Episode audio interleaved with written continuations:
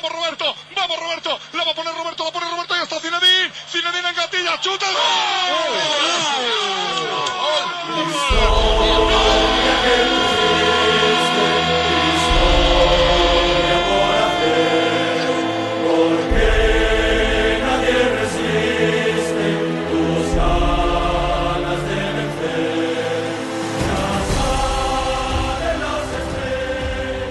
Il y a eu le Centenarismo, il y a eu l'Arcorconazo en 2009, il y a eu Cadiz en 2016, il y a eu Leganés en 2018, il y a Alcoyano en 2021.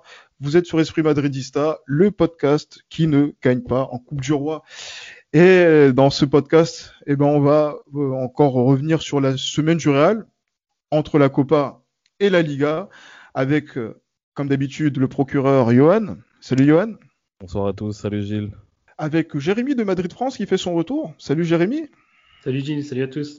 Et un invité de marque encore dans, dans l'esprit madridista, puisqu'on reçoit le journaliste Elton Mokolo, donc euh, qui euh, fait partie du Club des 5 et qui est aussi journaliste sur Winamax TV. Salut Elton. Bonsoir à tous. J'espère que vous allez bien. Moi, ça va. Ça va sur, sur, sur, la, sur la fin de semaine, mais après, le milieu de semaine, c'était un petit peu particulier. Bon, on a été pris de court, euh, franchement, parce que pour, euh, euh, vous raconter un peu ma soirée, au départ, j'étais davantage concentré sur les autres matchs. Il y avait notamment la Super Coupe d'Italie qui a accaparé mon attention. Après, au bout d'un moment, quand tu vois qu'il y a Alcoyano qui commence à égaliser, tu commences à dire, ouais, qu'est-ce qui se passe? Après, les autres matchs sont terminés, donc forcément, tu es focus sur ce match-là. Je dis, le Real, bon, ils vont quand même faire le boulot en prolongation. Il n'en a rien été. Et donc, ouais, c'est vrai qu'il y a eu un petit euh, tremblement de terre euh, mercredi soir. Un petit tremblement de terre, et en plus dans des circonstances qui sont incroyables. À 11 contre 10, le Real a réussi à prendre un but en, prolongation, sort contre une des trois espagnoles. Ah, mais franchement, comme tu as dit, il hein, n'y a, y a, rien qu'à aller. À 11 contre 10, on se fait éliminer euh, par une des trois espagnols. On joue sur l'équipe 21, on se fait humilier sur, l'équipe 21. Donc euh, c'est vraiment la totale en fait. Il n'y a rien qui va. Mais bon, après c'était euh, ce match, euh, ce résultat, ça a été quand même. on a été assez visionnaire, je pense, par rapport à ça, parce qu'on savait qu'il pouvait se passer quelque chose compte tenu de la, gestion plus que moyenne de Zidane par rapport au temps de jeu, au temps de jeu de, certains joueurs. Mais bon, je m'arrête là. Mais il est, il est clair que ça n'a pas été une très belle soirée. Et oui, parce que Jérémy Elton, pour, euh, euh, pour ceux qui ont suivi le dernier épisode, on pensait qu'il y allait avoir une entourloupe euh, au, cours de cette, rencontre. Et, ça n'a pas manqué sur, ce match-là. Jérémy, quand on voit le Real perdre contre Alcoyano, alors qui, est une suite par rapport à toutes les bêtises qu'il y a eu de la part du Real au cours de ces 15 dernières années en, en Coupe du Roi, ça t'évoque quoi? Bah, ça m'évoque, c'est clairement, moi je dirais, une image, euh, l'image de cette saison, notamment du Real Madrid. On sait qu'ils ont du mal contre les petites équipes, et ça démontre aussi certaine, un certain relâchement, euh, notamment face à des équipes réputées euh, inférieures en, Copa. On sait que le Real a toujours eu du mal face à ces équipes-là. C'est une équipe, enfin le Real Madrid a toujours un peu eu du mal en, Copa, et je pense que là, c'est ce match contre El Coyano c'est le, c'est vraiment l'image de, de, notre saison, enfin la saison du Real Madrid. C'est-à-dire, on prend le, le mauvaise gestion des joueurs, comme l'a dit Johan, mauvaise gestion du temps de jeu, euh, euh, on prend un peu le match par-dessus la jambe, et puis il y a une certaine arrogance et une, une, une incapacité aussi à tuer les matchs lorsque le Real gagne 1-0. Et il n'a pas réussi à inscrire justement ce deuxième but pour assurer sa qualification. Et c'est, je pense que l'élimination, on l'a tous vu venir on l'espérait, euh, bien sûr, on l'espérait pas, mais on, sentait que Real ne pouvait faire un faux pas contre euh, cette équipe en Coupe du Roi et ça n'a pas loupé. Elton, euh, est-ce que ce Real Madrid, et c'est vrai que c'était une des critiques que nous on, faisait dans, dans, l'esprit madridista, c'est de se dire qu'en fait le, Real de Zinedine Zidane n'a pas de marge au-delà d'un effectif de 12-13 joueurs qui, qui ont le niveau justement pour pouvoir qualifier l'équipe en Ligue des Champions, à enchaîner euh, donc les, victoires comme il y a pu y avoir sur le mois de décembre, mais que au-delà de ça, c'est un Real qui a toujours du mal après derrière à, enchaîner. On a pu voir contre contre Elche, il y a eu des difficultés contre Eibar, il y a eu des difficultés là contre Osasuna. les contre les équipes qui sont réputées, allez, j'allais dire plus faibles et qui sont dans le bas de, classement, pourquoi le Real a, du mal et n'a pas les ressources nécessaires qui pour euh, malgré euh, le fait de tourner l'effectif, euh, n'arrive pas à faire les, différences qu'il arrive à faire comme il a pu faire ce samedi. Ouais, c'est la réflexion qu'on se fait notamment sur la saison 2020-2021 du Real, à savoir que la distance se fait de plus en plus grande entre les titulaires et les remplaçants, qui eux devraient avoir un rôle transitoire on est loin de la saison 2016-2017, on était vraiment sur euh, un, collectif, euh, un effectif qui était vraiment euh, qualitatif. Là, j'ai tendance à penser que c'est davantage hétérogène. Et ça se ressent notamment au niveau de la composition du 11 de départ, où là, Zidane, il a de plus en plus fermé son équipe. Mais après, est-ce qu'il a fermé son équipe? De sa propre volonté Non, il y a aussi des performances à prendre en compte. C'est-à-dire qu'on est dans un cadre collectif qui n'est pas très optimal. Donc, par rapport à ça, il y a des joueurs qui vont arriver avec un manque de temps de jeu. On le voit notamment au niveau de la composition euh, en Copa del Rey. Il y a Lounine qui, qui débute, euh, Audrey Ozola qui n'avait pas joué depuis trois mois, Mitao qui était sensiblement sur la même problématique, Marcelo qui a cette stat, vous, vous la connaissez. On la connaîtra très bien même. ouais, et donc par rapport à ça, c'est très compliqué d'avoir des joueurs remplaçants et qui arrivent dans un cadre collectif qui ne tient à pas grand-chose. Et ça, c'est la problématique du réel, c'est-à-dire que au bout d'un moment, là, on arrive sur un mois de janvier qui est terriblement exigeant parce que déjà, il y a eu l'apparition de nouvelles compétitions. Bon, alors certes, c'est fini rapidement pour Real.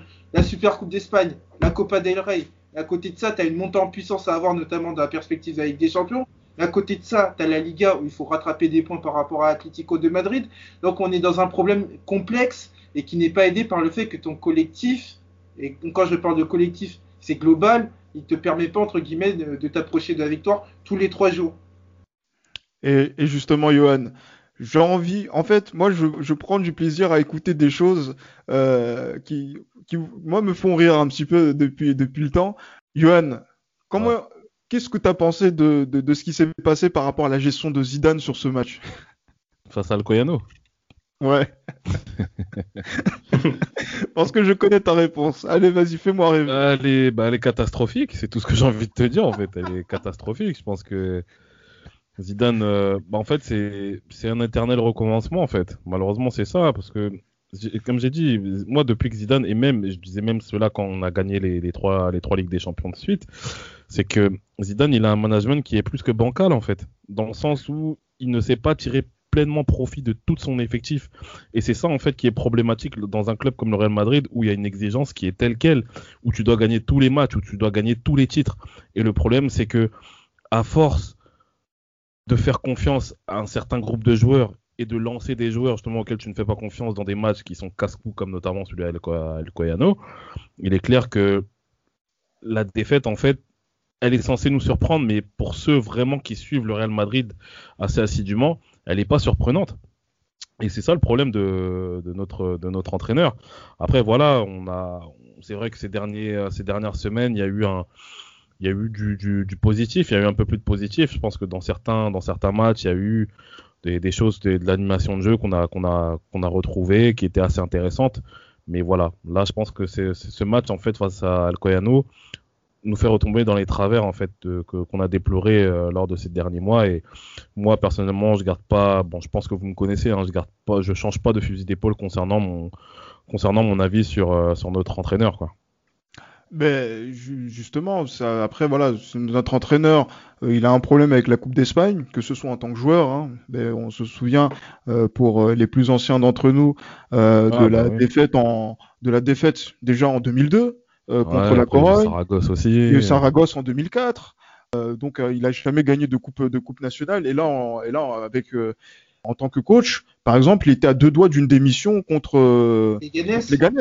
exactement, en 2018. Oui, effectivement, Elton. Euh, donc là. Et certains nous le vendent comme étant le meilleur entraîneur du monde. mais, mais, quel entraîneur a trois Ligues des Champions euh, au cours de la décennie 2010 Juste ça, Johan. C'est juste ça. soyons mesurés par rapport à tout ça. Il arrive euh, maintenant, voilà, donc le Real est limité de la, Copa et, et donc n'a pas gagné la Super Coupe d'Espagne. Il reste le championnat où le, Real n'est pas forcément dans la meilleure, posture par rapport à l'Atlético qui continue d'enchaîner les, victoires et la Ligue des Champions. Euh, là, on va revenir sur le, championnat. Euh, avec toi, Jérémy, euh, contre Alaves, moi j'avais des inquiétudes parce que je me disais que, ben voilà, on n'a pas réussi à gagner contre Sasuna. Euh, on a, on a, on n'a pas réussi à, gagner contre Elche. Euh, C'était pas simple à Ibar. Là, contre la, Alaves, on s'était dit que peut-être contre le 17e, eh ben, dans la continuité, ben, qu'on n'allait pas euh, l'emporter et qu'on allait encore lâcher des points. Et ça a été, la donne a été différente. Oui, effectivement, on s'attendait encore euh, potentiellement à un faux pas du Real Madrid contre un adversaire euh, euh assez mal classé au classement. Mais après aussi, il euh, fallait aussi euh, remettre en cause le fait que Zidane était son, poste était remis en, remis en cause, remis en question. Et on sait à chaque fois que les joueurs, et notamment Real Madrid, dès que Zidane est proche de, potentiellement se faire euh, limoger, bah, les, les, joueurs répondent présents. Et il y a notamment aussi le fait que Benzema, sur les derniers matchs, n'était pas forcément au meilleur de sa forme. Et on sait que le Real dépend forcément et énormément de, l'apport de Benzema dans le jeu et aussi de ce qu'on appelle la vieille garde, donc tout ce qui est Casemiro, Kroos, Modric, qui ont élevé leur niveau face à Alaves, qui était quand même d'une faible adversité. Ils n'ont pas posé trop de problèmes non plus au Real Madrid, donc c'est peut-être pour ça aussi que le Real a réussi à s'en sortir. Il y avait énormément d'espace euh, dans le dos des défenseurs d'Alaves. Donc euh, dès que ces joueurs-là répondent présents, sont en forme, bah, le Real parvient à l'emporter.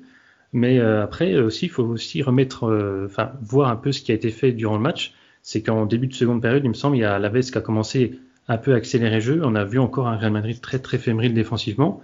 Donc, Son euh, arrêté. Oui, exactement. Donc euh, c'est là qu'on voit que le, les mots sont toujours présents euh, euh, au sein de l'effectif du Real Madrid et qu'il va falloir du temps pour retrouver cette confiance. Mais ça démontre aussi que par rapport aux prochaines échéances qui à venir, notamment en Ligue des Champions, je pense que ça pourrait poser problème euh, si euh, le Real Madrid ne retrouve pas cette confiance, cette sérénité défensive qui a fait sa force, notamment à la, sortie du premier confinement en fin de saison dernière. Euh, justement, Elton, après, c'est vrai que là, nos, amis ont la langue un peu dure hein, sur, sur, sur ce Real. mais voilà, le Real qui, qui, qui l'emporte. On moi, personnellement, je m'attendais pas à ce que ce soit aussi, aussi net, puisque je crois que ça fait depuis maintenant près plus d'un, plus de six mois, six, six à sept mois que le Real n'avait pas gagné par plus de trois buts d'écart. Euh, T'en as pensé quoi justement de, ce, de cette réaction madrilène? Ouais, c'est une combinaison euh, de plusieurs facteurs. Alors déjà, et ça c'est un truc qu'on voit pas souvent avec le Real Madrid, cette capacité à marquer rapidement. Euh, là, tu marques au sortir euh, du premier quart d'heure, et derrière du côté d'Alaves qui a changé récemment d'entraîneur, c'est Abelardo qui est revenu. Donc on voit que c'est une équipe qui est en manque de confiance. En plus, il se trouve que c'était le centenaire du club, donc ça l'a ouais. fait mal de prendre 4 à domicile. C'est ce qui fait qu'au bout d'un moment, on connaît Abelardo, ils ont essayé de chercher un peu plus haut euh, le réel et on a vu que le réel à partir du mouvement, à partir du moment où pardon, dès qu'il y a du mouvement, c'est Kroos et Modric notamment qui en profitent. C'est-à-dire que ils ont besoin d'avoir des joueurs qui sont en mouvement pour pouvoir les alerter. On voit que rapidement tu arrives à faire des écarts à l'image du 2 et 3e but qui en découle de ça. Donc derrière, tu arrives entre guillemets euh, à l'abri. Après, je suis d'accord avec euh, l'analyse derrière où à partir du moment où tu prends le but de José Lou, tu commences à avoir entre guillemets un peu de fébrilité. Et moi, pour le coup, le but de Benzema fait énormément de bien. Parce que non pas que tu allais perdre, mais peut-être que s'il y a mhm. un petit 3-2, je dis le pas que le, le Real c'est pas serein derrière. Mmh. C'est pas serein. Donc euh, c'est euh, c'est ce qui tranche avec d'autres matchs où tu as perdu des points, c'est cette capacité à être réaliste parce que il est toujours question de ça. On parle d'animation offensive, mais du côté du Real, on a besoin d'avoir ce but parce que c'est une équipe, euh, ça lui coûte cher de mettre beaucoup de buts, on n'en met pas très souvent, et donc par rapport à ça, c'est dans la continuité de ce que je me disais euh, pour la saison 2020-2021. Il était difficile pour moi d'améliorer euh, l'animation défensive, mais par contre ouais. l'animation offensive, c'était pour moi la, la principale, le principal chantier.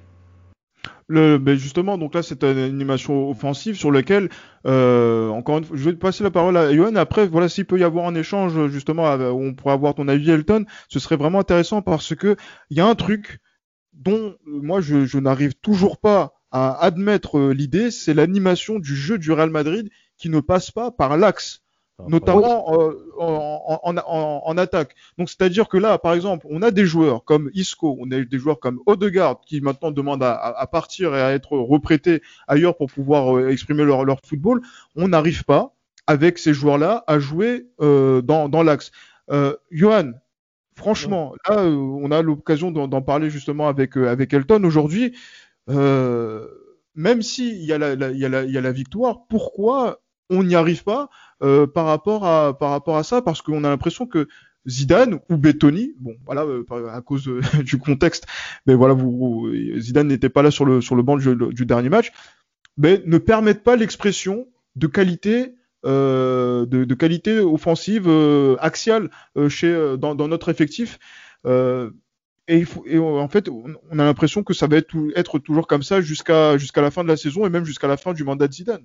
Bah en fait, le truc c'est quoi? C'est que je pense que la limite du management où tu fais confiance à tes joueurs, où tu imposes aucun aucune directive, où tu proposes aucune directive tactique, je pense que c'est ça la limite en fait. C'est que au bout d'un moment, les joueurs se disent, peuvent se dire, je pense, on a toujours gagné de cette manière-là, pourquoi on va changer? Et je pense que le problème, c'est ça en fait, c'est qu'on a un style de jeu qui est vraiment trop stéréotypé et qu'aujourd'hui, tous les adversaires que l'on joue, qu'ils soient d'un niveau euh, d'un niveau euh, d'un niveau moindre comme euh, bon comme ça a été le cas d'Alaves ou d'un niveau un petit peu plus un petit peu plus supérieur toutes les équipes en fait savent comment le Real Madrid joue et savent comment prendre à défaut le Real Madrid. Et je pense que ça c'est un problème surtout tactique. Voilà, on va dire que je tape encore sur Zidane, mais je pense que ça a été c'est un problème aussi que Zidane a à ce niveau-là.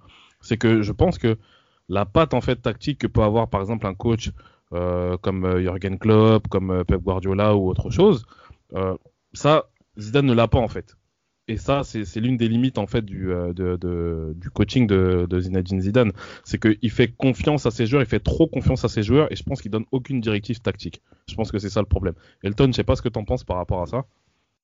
Pour moi, c'est dans la continuité euh, de ce que fait Zidane depuis janvier 2016, c'est-à-dire que de manière traditionnelle, il aime bien avoir une structure où il y a beaucoup de joueurs derrière le ballon. C'est même caricatural quand tu vois Tony Cross initiait euh, le jeu en position de quasiment centrale ou latérale gauche. Donc il y a, on, prend très peu de risques. Et à partir de ce postulat-là, il, y a des joueurs qui vont avoir la liberté pour, entre guillemets, créer des euh, solutions, enfin, créer des différences individuelles. C'est-à-dire, on pense notamment à Eden Hazard, Karim Benzema. Et moi, c'est là où j'ai un problème, c'est-à-dire qu'on passe d'un extrême à l'autre en fonction de la lecture euh, du match. C'est-à-dire que dès lors que tu es mené, on a beaucoup de joueurs positionnés devant le ballon. Et ça, ça se travaille. C'est-à-dire Mhm, que Bien sûr.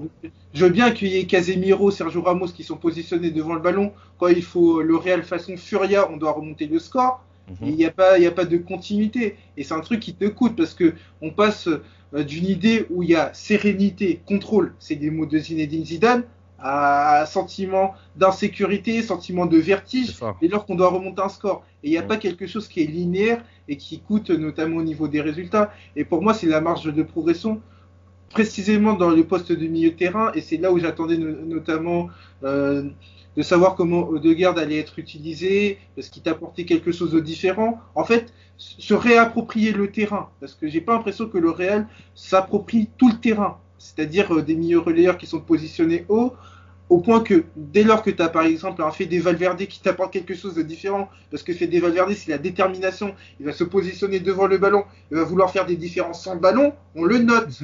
Alors que quand il y a un Tony Cross, un Luka Modric, Luka Modric je vais le mettre à part, mais c'est des joueurs voilà qui vont pas avoir, euh, euh, qui vont Ils faire ont plus le chose coffre. c'est quelque chose de différent. Et donc, par rapport à ça, ça rejaillit sur euh, le milieu de terrain. Et ça rejaillit euh, vraiment sur l'équipe. Parce que euh, dis-moi quel est ton milieu de terrain, je te dirai quelle est ton équipe. Et quand tu as un, un milieu de terrain qui est sérénité, contrôle, ça se note au niveau de la tenue du ballon, qui est en général lente, et ça devient stéréotypé, notamment face à l'Athletic Club. Ils vont te presser haut et tu accord de solution parce que t'as pas beaucoup de joueurs positionnés devant le ballon. Oui, effectivement. Même si contre l'Atlético, bon, le Real a toujours un, un sentiment. Bon, je veux pas refaire les, les épisodes. mais, euh, exactement. Et mais bon, mais après, eux, ils arrivent à gagner ces matchs que on a du mal à, à, à, à gagner euh, ce- ces derniers temps, notamment avec, avec Zidane. Là, j'ai une question pour, euh, pour Jérémy, notamment par rapport à l'attaque. Et là, il faut qu'on commence à, quand même à sourire un minimum, un tout petit peu. Euh, c'est par rapport à Eden Hazard. Eden Hazard qui a été décisif, on va dire, il a répondu à un, attendu, à un, standard normalement de, ce qu'on attend d'un numéro 7 du Real Madrid euh, sur ce match-là. Euh, mais c'est la, première fois depuis un, certain temps. Ton, regard sur, euh, sur la prestation d'Hazard contre Alaves Oui, effectivement, c'est ce qu'on attend d'Eden Hazard, notamment euh, compte tenu du, prix payé par le Real Madrid, mais euh, surtout, oui, c'est euh, sa prestation globalement sur ce match-là. Elle est intéressante et elle, est également prometteuse, c'est-à-dire dans le sens, moi, je, je l'attends sur la durée, parce qu'on a déjà, Eden Hazard a déjà fait des matchs à peu près cohérents, consistants, mais après, c'était sur la durée qu'on avait du mal à, le voir s'inscrire, notamment par des blessures ou par de la méforme. Donc là, pour le moment, sur son match à Alaves, je suis satisfait de, sa, prestation. Mais moi, je ferais vraiment un bilan sur ce joueur-là, comme pour Marco Recencio, à la fin de la saison pour voir un peu euh, ce qu'il a pu apporter à l'équipe. Mais oui, c'est clairement prometteur et ça peut que mieux aller par rapport à lui, notamment et en espérant aussi qu'il ne se reblesse pas d'ici là. Et donc on va croiser les doigts et on espéra qu'il va porter un peu l'équipe, comme l'a dit Benzema, il faut qu'il écrive l'histoire au Real Madrid et qu'il permette aussi potentiellement au Real Madrid de se qualifier contre l'Atalanta Bergame en Ligue des Champions. Elton, je pose une question très directe euh, et volontairement provocatrice. Pourquoi ça marche pas hasard au Real pour l'instant? Déjà parce qu'il a pas de continuité. Et ça, c'est euh, quelque chose euh, qui est problématique dès lors que tu n'as pas de la continuité, parce qu'on sait, et puis sa fameuse blessure face à Paris, derrière, ça devient très compliqué. On l'a encore vu bon, là, c'était mieux face à Alaves parce qu'il euh, il est décisif. C'est ce qu'on lui demande. Et là, tu le vois, on n'a pas la meilleure version d'Eden Hazard parce que, au-delà du fait qu'il soit décisif ou pas, c'est sa capacité à provoquer. Eden Hazard, c'est cette capacité d'intimidation, cette idée de, porter le danger à tout moment. Et là, dès lors que tu as pas Eden Hazard qui est en capacité d'aller provoquer à travers le dribble, dans cette capacité à changer le rythme, on le note. Et c'est pour ça qu'on a, a voulu euh, Dédé Nazar du côté du Real Madrid. C'est pour cette capacité à t'apporter quelque chose de différent dans les derniers mètres. Et c'est là où il sera attendu. Donc euh, clairement, pour que Eden Hazard marche, c'est que vraiment on retrouve euh, cette forme d'intimidation, cette capacité à aller provoquer l'adversaire et faire la décision, ce qu'on lui demande au final. Oui, mais pour cela, mais pour cela, il faut qu'il soit en forme physiquement. Et est-ce qu'on peut être en, est-ce qu'on peut être en mesure de, voilà, d'espérer qu'Eden Hazard peut retrouver sa condition physique et son explosivité qu'il avait à Chelsea? C'est ça aussi le, c'est ça aussi l'interrogation parce que un Eden Hazard sans explosivité, j'attends de voir. Mais, oui, mais, après il y a l'aspect, il y a l'aspect aussi mental qui rentre en jeu, c'est-à-dire que on le voit Eden Hazard dans, dans, sa prise de balle et sa protection de balle, qu'il essaie de protéger sa cheville. Euh, où, il a été euh, blessé auparavant. Et en fait maintenant c'est la, la, peur de la rechute. Et comme a dit Bettoni aussi en conférence de presse c'est la, confiance qui va permettre à, Hazard de prendre de plus en plus de risques. Donc je pense que ça va prendre un certain temps si euh, Hazard euh, va pouvoir retrouver son, niveau et pouvoir faire la différence comme il le faisait à Chelsea. Et tu fais bien de dire ça parce que notamment sur le restart, c'était Marquet qui avait sorti cette stat. Et Den Hazard était le joueur euh, le plus touché à travers les fautes tous les 25 minutes. Et donc mm. forcément, on sait très bien que à partir du moment où tu as un joueur qui est déjà en manque de confiance et que visiblement il est ciblé parce que il a un type de jeu qui est provocateur, qui va chercher le duel, donc forcément c'est pas de nature entre guillemets à te rassurer. Donc clairement tout est lié, la confiance, le cerveau et le physique. Et dès lors qu'on aura ça où, euh, tout sera imbriqué, on aura un meilleur Eden Hazard. Mais après, c'est plus facile à dire, bien évidemment le temps passe, il a 30 ans. Hein. Il, a, exactement, exactement. Voilà, moi c'est 30 ans. Euh, euh, à 30 ans, il y a des gens qui mettaient des volets à Glasgow. Mais bon, on n'y est pas encore. mais bon, ça, ça c'est facile par rapport à par rapport à ça. Mais euh, en tout cas, il y a un joueur qui est donc a, qui a la confiance et qui et qui justement est en forme physiquement. en tout cas, qu'il a montré sur ce sur ce dernier match après une petite passe un peu un peu, difficile, même s'il a marqué contre euh, Bilbao hein, euh, en, Super Coupe, c'est Karim Benzema. Jérémy, euh, Karim Benzema, encore une fois, quand on, a besoin de lui, c'est celui qui répond présent. Il avait le brassard contre Alaves. Bon, c'est quand on a un Benzema comme ça, on peut voyager tranquillement. Ah oui, clairement, oui. Bah, on voit que Real est notamment, depuis le départ de Cristiano, ultra dépendant de Benzema. On voit encore cette saison, il a marqué 15 euh, des 47 buts euh, du Real Madrid. Donc euh, c'est le meilleur buteur de l'effectif et il est sur les standards de sa meilleure saison qu'il a réalisée en 2011-2012 avec 32 buts en 52 matchs. Donc clairement il y a un Real avec et sans Benzema en termes de, de, forme de, la forme du joueur. Donc oui, c'est c'est le leader de l'attaque et en fait c'est là où on se rend compte aussi, comme l'a dit Elton et Johan tout au long de, de cet épisode, c'est la, faiblesse offensive, notamment de, l'équipe, c'est que le deuxième meilleur buteur, c'est un milieu de terrain, Casemiro, avec 5 buts. Donc en fait, il est tout seul devant Benzema, il arrive à porter l'équipe et à, permettre d'avoir de, bons, de bons résultats. Donc oui, c'est le, le joueur de la saison et de ces dernières saisons. Quelle tristesse, Casemiro, deuxième meilleur buteur avec 5 buts. Et là, justement, et là, justement, je reviens sur, je rebondis sur la question que j'ai posée tout à l'heure par rapport à l'animation axiale. Benzema, euh, là, je vais la poser à Elton. Justement, Benzema, euh, qui, est meilleur, meilleur buteur du club, qui est indispensable dans la construction du jeu au Real. Est-ce qu'il, par rapport à sa créativité aujourd'hui et euh, donc son, jeu, euh, donc inhibe, on va dire, cette partie axiale qu'il y a au, Real Madrid dont je parlais tout à l'heure Est-ce que la force qu'il a Benzema justement, bah, même, si c'est paradoxal par rapport au but qu'il a marqué, le deuxième but qu'il a marqué contre Alaves, est-ce que le fait qu'il vampirise, on va dire, cet espace dans l'axe notamment dans la construction du jeu, ne permet pas donc au Real Madrid d'avoir d'autres armes pour pouvoir s'exprimer de façon différente que sur les ailes, comme il y a pu y avoir, et avec nos milieux, comme on a pu le dire avec Casemiro, euh, deuxième meilleur buteur du Real. Ouais, c'est une question que je me pose, notamment quand on est sur des matchs bien spécifiques où le Real est attendu, c'est-à-dire qu'il va y avoir des blocs repliés, ils vont installer des champs de mine à peu près partout, et c'est là où parfois je me dis que Benzema devrait entre guillemets avoir un rôle plus spécifique. Lui te dira toujours que lui, il a besoin de toucher le ballon pour se sentir connecté au jeu. Et parfois, c'est ce qu'on te demande, c'est d'être efficace pour ton équipe. Et là où on demande d'être efficace pour ton équipe, c'est quand tu te cantonnes parfois à un rôle plus spécifique, c'est lui euh, de l'attaquant qui va étirer euh, euh, la charnière centrale, qui va faire des appels à vide, de manière à faire reculer le bloc. Et parfois, quand il revient, parfois il y a phénomène d'entonnoir. Donc clairement, c'est la question où Karim Benzema il doit être impliqué, c'est-à-dire comment avoir un meilleur jeu axial, ça passe par, par avoir un meilleur équilibre. Et Karim Benzema, il est impliqué dedans. Donc clairement, oui, il y a vraiment des matchs où, quand bien même moi j'adore ce que fait euh, Karim Benzema, notamment dans sa capacité à, faire voyager le ballon, mais parfois il y a des matchs où ça ne s'impose pas vraiment. C'est-à-dire que euh, si tu redescends dans l'axe et que derrière euh, on va pas faire, ça va pas compenser parce qu'il y a personne qui va comprendre le truc, tu es tout seul en fait. Il n'y a, pas, a pas de lien, il n'y a pas d'harmonie. Et ça, ça a Karim Benzema de comprendre. Et c'est aussi aux, coéquipiers de comprendre ça. Et, justement, euh, Johan, quand tu vois que un joueur comme euh, euh qui aurait pu jouer, euh, faire la paire avec Karim Benzema, justement, a encore marqué euh, ce, week-end. Euh, qu'est-ce que ça dit Qu'est-ce que ça implique? On en a parlé la semaine dernière, mais euh, sur ces animations là et sur ce qui va se passer par la suite avec notre seul attaquant crédible qui nous reste, à savoir Mariano. Bah, disons que bon, la semaine dernière, pour revenir à la semaine dernière, quand on a parlé du doublé de Jovic face à Schalke, je me suis dit qu'il fallait quand même rester calme parce que voilà, c'était c'est Schalke, hein, une équipe qui qui a gagné qu'un match euh, en un an. Donc euh, là, honnêtement, je vois qu'Jovic a encore marqué.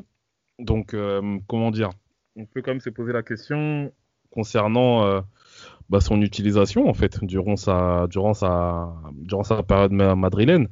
Après, comme j'ai dit, par rapport à Jovic, je pense qu'il serait trop facile, une fois de plus, parce que j'aime bien tirer sur Zidane, mais il serait trop facile de, de tirer sur Zidane après deux matchs et, trois buts. Bon, mm. bien sûr que si euh, dans trois matchs il met euh, encore trois, trois ou quatre buts, euh, je n'aurais pas le même discours. Mais disons que bon, c'est encore trop tôt pour pouvoir critiquer qui que ce soit par rapport à ça, si ce n'est que Lukajovic lui-même, parce qu'il n'a pas montré justement une implication comme il se, devait, comme il se le devait. Et, et voilà, il n'a pas été mis dans les meilleures conditions. Mais quand même, ça pose, euh, il y a une réflexion qui, qui, qui, peut être, euh, qui peut être posée dans le sens où, euh, comme tu l'as dit, comme on a Benzema devant, on a Mariano Diaz qui ne fait pas partie des plans de Zidane sur le banc. je sais pas si Benzema se blesse et que Mariano est là, c'est qui va jouer en pointe? Mariano, mais Mariano qui va le remplacer. C'est ça aussi le problème. Donc, une fois de plus, une mauvaise gestion du temps de jeu de, des joueurs et, et voilà quoi. Donc c'est un peu c'est un peu barbant ce qui, ce qui est en train de se passer, mais bon, après, malheureusement, on, a, on, a, on en voit des, des vertes et des pas mûres avec, euh, avec Monsieur Zidane. Bon, Elton, je, pense que tu as compris pourquoi euh, Johan est, considéré comme le, procureur dans, cette émission par rapport à, Zidane. Euh, et là, justement, quand on écoute ce que dit, euh, ce que dit Johan, malgré donc du coup il y aura il y a encore des matchs de, championnat qui, sont qui sont qui sont prévus. Le prochain ce sera contre l'Eventé à domicile. Euh, voilà, donc une semaine pour le, Real pour pouvoir euh, préparer cette rencontre, un match à domicile, enfin. Euh, voilà, maintenant, comment ça, comment ça va se passer, on va dire progressivement, pour la perspective, bien sûr, du match contre l'Atalanta en huitième, et comment tu vois les choses se, dégoupiller pour le Real d'ici la, fin de la saison, étant donné l'état de forme là qu'il y a justement là sur ce mois de janvier, qui, on va se le dire, on va se dire la vérité, ne donnera aucune indication sur la fin de saison, mais on aimerait avoir ton avis sur la question. Bah, déjà pour moi il y a trois choses. Euh, il, y a un, objectif de points parce que euh, est toujours dans cette idée euh, de raccourcir l'écart par rapport à Atlético de Madrid. Ensuite à asseoir entre guillemets de la continuité à travers du jeu. À ce titre avoir quand même une semaine pleine et c'est pas très fréquent pour le Real euh, cette saison, ça te permet entre guillemets de bien travailler et de modeler euh, ton idée. Et moi, c'est là où j'attends euh, notamment Zinedine Zidane. Encore une fois, c'est ce que je disais il y a quelques minutes, raccourcir la distance entre l'équipe A et théoriquement l'équipe B. C'est-à-dire que la question va se poser, c'est-à-dire qu'on a quand même des joueurs qui ont dépassé la trentaine et qui vont pas avoir le même niveau de forme tout au long de la saison. On n'est pas à l'abri de blessures. On est encore sur une saison euh, bien impactée par euh, le coronavirus. Donc il, y a, des problèmes qui vont se poser. Et ça Zidane, entre guillemets, d'avoir cette capacité, entre guillemets, à impliquer tout le monde et que ces joueurs-là soient performants. Mais que pour que ces joueurs soient performants, ça doit être à travers un cadre. C'est-à-dire que si tu lances un joueur euh, dans un cadre qui est quand même pas le plus optimal, non seulement tu vas perdre le joueur euh, progressivement, si c'est pas déjà fait, et surtout ça va impacter l'équipe, ce qui est le plus important. Donc euh, clairement, moi, dans la perspective de la Liga et surtout de l'Atalanta, c'est de, c'est d'optimiser ces trois choses. Les points, l'équipe qui est consolidée à travers une idée de jeu. Bon, après l'idée de jeu, on peut avoir plusieurs interprétations, hein. et surtout raccourcir la distance entre les titulaires et les, théoriques, et théoriquement les remplaçants je pense que c'est quelque chose qui doit beaucoup te plaire, euh, Jérémy, d'entendre d'entendre ça, puisque c'est vraiment ce que tu euh, donc euh, rabâches comme leitmotiv depuis le début de, de la saison, euh, cette idée de raccourcir les l'écart entre titulaires et remplaçants, surtout en termes de qualité. Oui, effectivement. Quand on voit que lors du match contre le Alcoyano, bah, il a Audrey Ozela était et Militao étaient titulaires alors qu'ils avaient pu jouer depuis le 30 septembre et le 31 octobre, au-delà des blessures en fait, c'est, on voit qu'il y a une mauvaise gestion en termes de, la totalité de l'effectif. Alors certes, euh, Zidane s'est appuyé sur 13-14 joueurs à un moment donné de la saison parce qu'en fait les remplaçants ne répondaient pas présents, malgré le fait qu'il les faisait rentrer 5 euh, minutes par-ci par-là, il y avait un manque de continuité dans la rotation, mais en fait son, objectif là de compter sur 13-14 joueurs marchait à court terme parce que le Real a eu des résultats un peu cohérents, mais à long terme ça marche pas ça, parce qu'après à un moment donné là on, va rentrer dans une période comme l'a dit Hilton où il y a une accumulation des matchs, des matchs à fort enjeu comme en Ligue des Champions. Donc là, tu as besoin de tourner et d'avoir des, joueurs remplaçants qui répondent présents euh, qualitativement. Et donc, euh, s'il y a, tu te comptes sur 13-14 joueurs en plus des trentenaires qui, certes, euh, arrivent quand même à, réitérer euh, des, performances correctes d'un match à l'autre, en fait, la question là, c'est importante, c'est la gestion totale de l'effectif, concerner tout le monde pour qu'ils répondent présents une fois que tu, fais appel à eux. La preuve, la Zidane donne de plus en plus de, temps de repos aux joueurs. Là, euh, les, les, les joueurs reprennent que mardi à, l'entraînement. Donc là, il y a clairement une gestion de, de, l'effectif global de Zidane qui ne, fonctionne pas. Le fameux plan A, plan B, comme je disais, qui fonctionnait à l'époque, euh, là, euh, là, ça marche pas parce qu'après, tu comptes sur des joueurs qui jouent très peu. Donc, ils font un mauvais match parce qu'il faut le temps qu'ils récupèrent leur niveau ils font un mauvais match, tu, leur fais plus, tu les fais plus jouer pendant 3, 4, 5, 6 matchs, et après tu comptes sur eux, notamment en coupe, pour qu'ils te sortent une grosse performance. En donné, ça marche pas, il y a un manque de cohérence, et, et on l'a vu encore contre la Coyano en Coupe du Roi. C'est pas FIFA. Ça, hein. ça me fait penser à, à une observation qu'avait fait un journaliste espagnol après euh, la déroute de Mestalla, en se disant une réflexion qui m'avait vraiment marqué. Zidane fait tourner euh, pour arriver au mois de mai avec tous les objectifs possibles. Mais est-ce qu'il va arriver au mois de mai si euh, tu commences à, à, faire tourner? Parce que clairement, et je vais parler sous votre contrôle, mais moi j'ai pas le souvenir d'avoir entre guillemets euh, une équipe, enfin un effectif aussi hétérogène sur le plan qualitatif euh, sur la décennie. Pour moi, non, il n'y a, pas photo. Il n'y a pas photo. Il a pas photo. C'est clair qu'on a rarement vu ça. Pour moi, ça me coûte de, de savoir euh, est-ce qu'il y a déjà eu aussi un écart euh, aussi conséquent? Et ça, euh, Zidane est comptable, bien évidemment.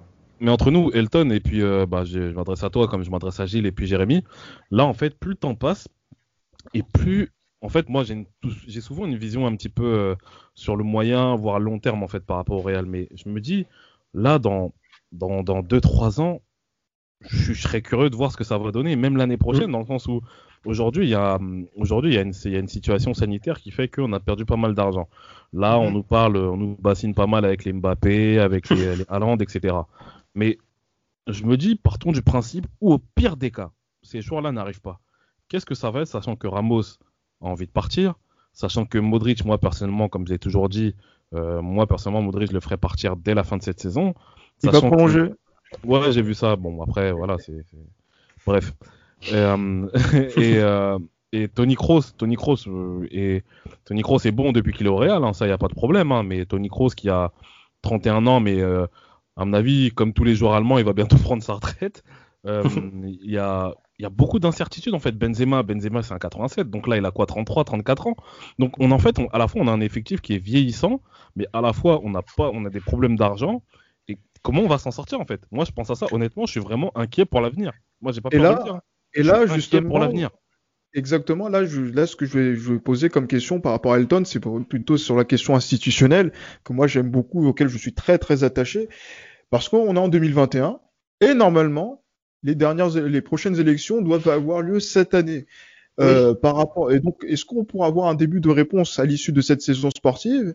Et par rapport à ce qui va se passer dans, dans d'éventuelles élections présidentielles au, au, Real Madrid, comme il y en a du côté euh, euh du, du, du, Barça. Euh, T'en penses quoi, euh, Elton? Est-ce que euh, l'avenir institutionnel de, de ces clubs-là, dans les prochains mois à venir, s'il doit y en avoir, en termes d'élections, peut avoir une influence sur, sur tout ça?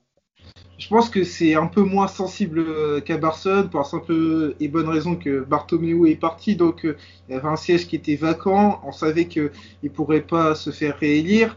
La situation n'est pas la même du côté du Real à partir du moment où Florentino Pérez il est omniprésent, omnipotent. C'est le président des quatre Ligues des Champions en cinq ans, donc c'est une figure qui est très respectée. Bon, même si à l'Assemblée des socios, parfois il peut se faire bousculer, et je vois pas à court terme entre guillemets une figure, euh, une figure contesta contestra euh, contestataire, contestataire aussi forte pour euh, justement permettre que ça puisse ajouter du trouble à l'institution. Non, clairement. Bon, moi, je me dis que dans la perspective de 2021, et d'ailleurs, c'est ce qui est très marrant parce que on parle beaucoup de l'actualité Barça euh, sous le prisme de la présidentielle, j'ai pas l'équivalent réel. Donc euh, c'est même parfois un secret de polichinelle. Donc tout ça pour dire que ça va pas ajouter de troubles pour moi. Enfin, je dis bien aujourd'hui.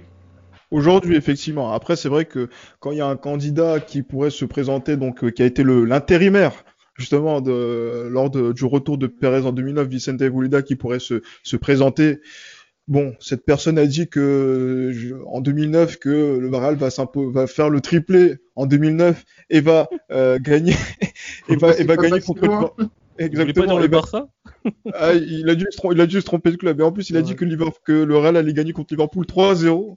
Bon bref. Bon bref, donc du coup oui, ça, ça permet de, de, relativiser un petit peu tout ça. Vrai.